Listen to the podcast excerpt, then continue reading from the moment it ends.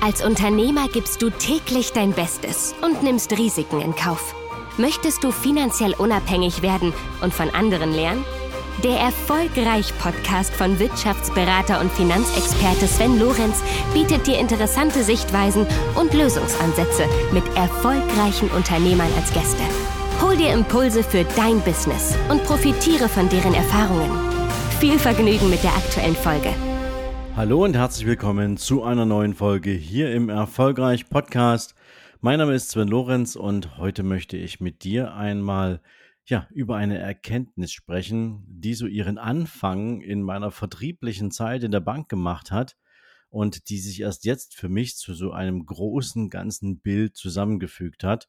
Und ähm, für mich war das eine sehr, sehr, naja, erschreckende Erkenntnis, eine Erkenntnis, die mich verärgert hat, aber mit der ich hoffentlich heute ein Stück dazu beitragen kann, dass du verschiedene Themen für dich ins richtige Licht oder in den richtigen Zusammenhang bringen kannst.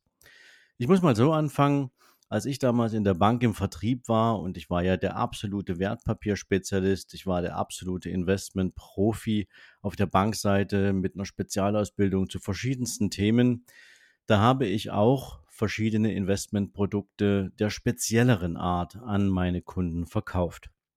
Und damals hatte ich keine Ahnung, ähm, was so hinter diesen ganzen Konzepten steckt. Ich kannte natürlich die Produkte, aber heute weiß ich ein bisschen mehr darüber. So, und eines dieser Produkte zum Beispiel, das waren sogenannte geschlossene Fondslösungen. Also du kannst zum Beispiel an einer Immobilie beteiligt werden, indem du 10.000, 15.000 Euro einmal Investment in so einen geschlossenen Fonds einzahlst und dann kommst du die nächsten 10 oder 12 Jahre an dein Geld nicht ran und hoffst natürlich, dass diese Immobilie mit deinem Kapital so entwickelt wird, dass du nachher tolle Erträge aus diesem Investment bekommst. Dasselbe gab es mit Schiffsfonds, mit Lebensversicherungen und verschiedensten anderen Modellen. Und unter anderem gab es eben auch eine Fondslösung, die nannte sich Private Equity Fonds. Was ist ein Private Equity Fonds? Stell dir Folgendes vor. Du hast ja 500.000 Euro äh, beispielsweise privates Kapital. Dein Berater kommt zu dir und bietet dir einen Private Equity Fonds an und sagt, Mindesteinsatz 10.000 Euro, du kommst die nächsten 10 Jahre nicht an dein Kapital ran. Wir sammeln gerade das Geld von vielen interessierten Menschen ein, die jungen Startup-Unternehmen eine Finanzierungschance geben möchten. Und wir haben im Management dieses Fonds die Entscheidung, welches Unternehmen hat denn eigentlich das Kapital unserer Fondsgesellschaft und zwar in diesem Moment dein Kapital, lieber Kunde, tatsächlich verdient. Das heißt, die Unternehmen, die sich von uns finanzieren lassen wollen, die laufen durch einen super knallharten Screening-Prozess. Und unser Ziel ist natürlich, diese Unternehmen in einer möglichst jungen Entwicklungsphase finanziell zu unterstützen um nachher mit einem Exit beispielsweise oder durch einen Börsengang so richtig viel Geld für dich, lieber Kunde, zu verdienen. So war die Story, so wurde das verkauft. Um es zusammenzufassen, du als Kunde gibst 10.000 Euro Minimum Einlage hin, kommst die nächsten 10 Jahre nicht an dein Geld ran und das Fondsmanagement darf mit deinem Geld Startup-Finanzierungen umsetzen und du hast allerdings keine Ahnung, welches Unternehmen Sie auswählen, wo, wonach die Investitionsentscheidung getroffen wird und ähm, ob diese Unternehmen erfolgreich sind. Und ich kann dir eins sagen, die meisten Private Equity Fonds waren halt nicht erfolgreich, weil das Management einfach absolut Mist war. Ja, so. Aber andererseits muss man eben auch sagen, du hast als Kunde direkt mal so viel Vertrauen in die Beratung deines Bankers gehabt, dass du eine Blackbox gekauft hast. Du wusstest also nicht, was mit deinem Kapital passiert und hast es trotzdem investiert. Deswegen war es auch Risikokapital. Also in dem, in dem Prospekt stand natürlich auch drin, bis zum Totalverlust deines persönlichen Kapitals, deiner Investmenteinlage kann dieses Fondsinvestment gehen. So, so mal die Story zum Investmentprodukt. Und wenn ich mir so überlege, als ich damals auch die Verantwortung im Vertrieb übernommen habe für ein großes Flächenvertriebsgebiet und auch das Firmenkundengeschäft unter mir, also in, bei mir in der Verantwortung lag, habe ich aus vielen Gesprächen so mit, mit Firmenkundenbetreuern, die ich damals besucht habe, mit denen ich damals gesprochen habe, immer wieder mitbekommen, naja, Herr Lorenz, so Startup-Finanzierung, die machen wir hier gar nicht gern. Also, dass wir hier irgendwie, naja, ein Unternehmen in Gründung finanzieren wollen, egal ob es jetzt die Investition in irgendeine Produktionsmaschine ist oder ob es eine, eine Barlinie ist, also praktisch ein Dispo für Firmen oder eine Kreditkarte. Sowas machen wir hier in der Regel nicht, aus dem einfachen Grund, ähm, wir können das Risiko dieser Unternehmen nicht einschätzen und ähm, deren Entwicklungsmöglichkeiten. Und wir müssten nur auf den Gründer abstellen. Naja, und der ist jetzt gerade mal am Anfang, der hat alle, alle Sicherheitsseile hinter sich abgeschnitten, der ist jetzt Unternehmer. Also finanzieren wollen wir solche Unternehmen in der Regel nicht. Und das Spannende war, dass ich seinerzeit, als ich noch im Vertrieb tätig war, ja oftmals auch den Auftrag hatte, Kunden zu akquirieren, an Kunden heranzugehen, die unternehmerisch schon sehr erfolgreich waren. Und von denen hörte ich eine ähnliche Story.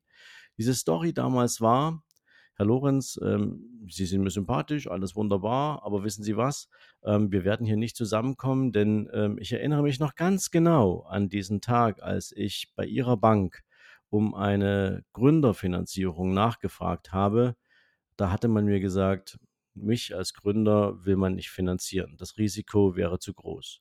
Und jetzt, wo meine Gründung erfolgreich war, jetzt, wo ich ein paar Jahre am Markt bin, jetzt, wo ich richtig gutes Geld verdiene, jetzt schickt sie die Bank und soll da, oder sie sollen dafür sorgen, dass ich jetzt mein, mein Geld, was ich verdient habe, bei Ihnen investiere, obwohl Sie vorher nie bereit gewesen sind, mich unternehmerisch zu unterstützen in der Zeit, wo ich Kapital benötigt habe, wo mir andere geholfen haben und die soll ich jetzt im Regen stehen lassen, nur weil Sie um die Ecke kommen und mir ein tolles Investmentprodukt verkaufen wollen? Herr Lorenz, vergessen Sie es.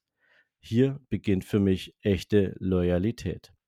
Und das war für mich damals eine Situation, die fand ich überhaupt nicht cool, weil ich auf der einen Seite dachte, wenn ein Unternehmenskonzept super ist, warum finanziert das eine Bank eigentlich nicht? So als angestellter Mitarbeiter hast du so Verständnisfragen, ja, weil du es nicht zusammenkriegst. Aus was für einer Geschäftspolitik heraus eine Bank eben auch Unternehmen in Gründung ungern oder gar nicht finanziert, aber auf der anderen Seite immer dann bei denen anklopft, wenn die dann wirklich unternehmerisch erfolgreich gewesen sind.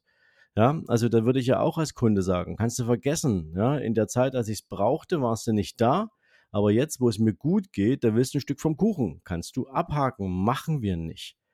Und warum erzähle ich dir diese Geschichte so aus dieser Vergangenheit? Ich habe in den letzten Wochen ja unglaublich viele Gespräche geführt mit ja, jungen Startup-Unternehmen. Ja, also ich lerne momentan eine ganze Menge Startups kennen und ähm, überwiegend im Tech-Bereich. Und ähm, eines deren her größte Herausforderungen ist natürlich das Thema, woher bekomme ich Investitionskapital?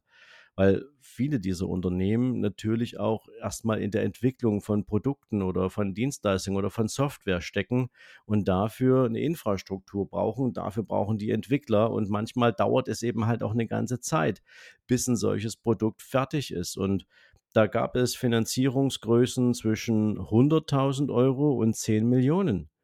Und immer dann, wenn wir darüber sprachen und ich so gesagt habe, wie habt ihr das mit eurer Hausbank geregelt? Habt ihr mit eurer Hausbank mal drüber gesprochen, ob die euch finanzieren würden? Da habe ich dieselbe Antwort bekommen. Tut mir leid, ähm, die Hausbank finanziert uns nicht. Wir sind jetzt auf der Suche nach Investoren. Und da hatte ich so dieses, diese Erinnerung an, diesem, an diese Zeit in der Bank. Aha, na toll, ja. Also in der Gründungsphase Unternehmen, gerade am Wirtschaftsstandort Deutschland, will man nicht finanzieren. Naja, sehr, sehr schade. So, jetzt haben wir natürlich auch ein paar Investoren auf der anderen Seite, die sich sehr wohl und sehr gerne mit solchen Unternehmen beschäftigen und in deren Zukunft gucken wollen und privates Kapital bereit sind zu investieren. Und dann traf ich einen Mann, mit dem ich über das Thema Private Equity und Venture Capital gesprochen habe. Es war ein unglaublich interessantes Gespräch und da ging für mich tatsächlich so ein bisschen, naja, die Erkenntnis auf. Und die möchte ich jetzt mal mit dir teilen, weil ich die total gruselig finde. Ja, wenn man ganz ehrlich ist, ist die wirklich gruselig. Venture Capital Fonds beziehungsweise Private Equity Fonds, also Investmentfondslösungen, in denen Kapital von Investoren gebündelt wird, ja, werden immer noch über Banken vertrieben und an Privatendkunden verkauft als möglichst attraktives, renditestarkes Investmentprodukt. Das ist soweit okay.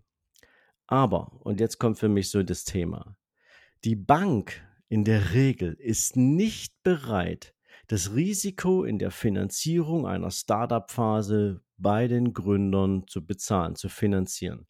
Das machen die nicht. Und auf der anderen Seite verticken die Private Equity und Venture Capital Fonds als Investmentprodukt an ihre Privatkunden. Das heißt, theoretisch ist das eine super clevere Sache, aber unternehmerisch ist das eine Riesensauerei. Ja? Sie verkaufen Investmentprodukte und damit das Risiko einer Gründerfinanzierung an den privaten Endkunden, dem sie das Ding so attraktiv verkaufen und so schmackhaft machen, dass der denkt, der hat hier das Riesenrendite-Ding vor der Nase und muss dafür nur 10.000 oder 15.000 Euro investieren.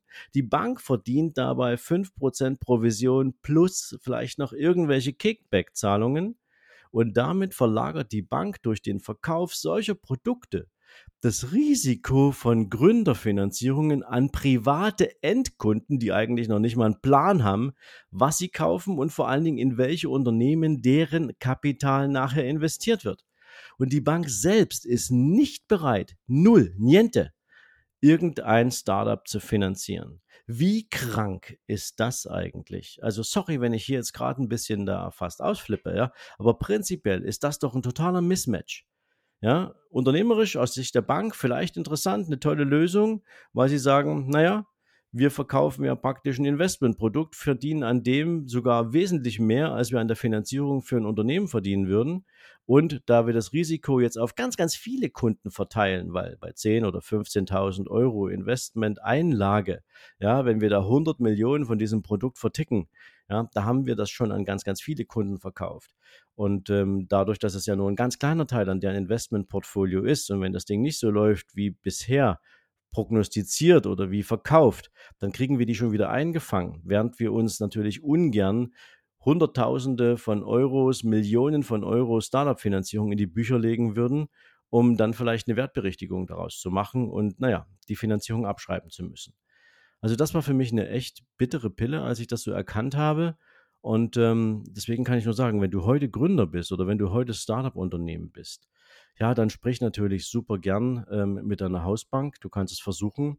Aber ich glaube, viel besser bist du aufgehoben bei soliden, und da musst du genau hinschauen, bei soliden und seriösen Venture Capital Produktgebern, Investoren, privaten Investoren, die dir dabei helfen können, deine Idee zu finanzieren. Und ähm, ich würde im Zweifel nicht unbedingt auf eine Fondslösung gucken, weil an der verdient in der Regel die Bank ähm, weil das Geld für diese Fondslösung natürlich irgendwo eingeworben werden muss, es muss zusammengebracht werden. Und ähm, naja, das aber jetzt mal nur so ein loser Gedanke an dieser Stelle. Auf jeden Fall wollte ich diese Erkenntnis heute mal mit dir teilen, weil sie für mich so wirtschaftlich ein totaler Dismatch ist. Insbesondere wenn Banken für sich in Anspruch nehmen, dass sie den Mittelstand finanzieren und dass sie die Bank für die Unternehmen sind. Ja, aber irgendwie nie am Anfang, immer nur dann, wenn sie erfolgreich geworden sind. Das Risiko überlassen sie anderen. Und ähm, ja, das mal so für diese Folge heute. Ich wünsche dir jetzt auf jeden Fall einen großartigen Tag. Denk mal ein bisschen drüber nach, was ich dir heute gerade mitgegeben habe. Und dann hören wir uns am Donnerstag, bis es soweit ist. Bleib gesund, bleib erfolgreich und bis dann. Ciao, ciao.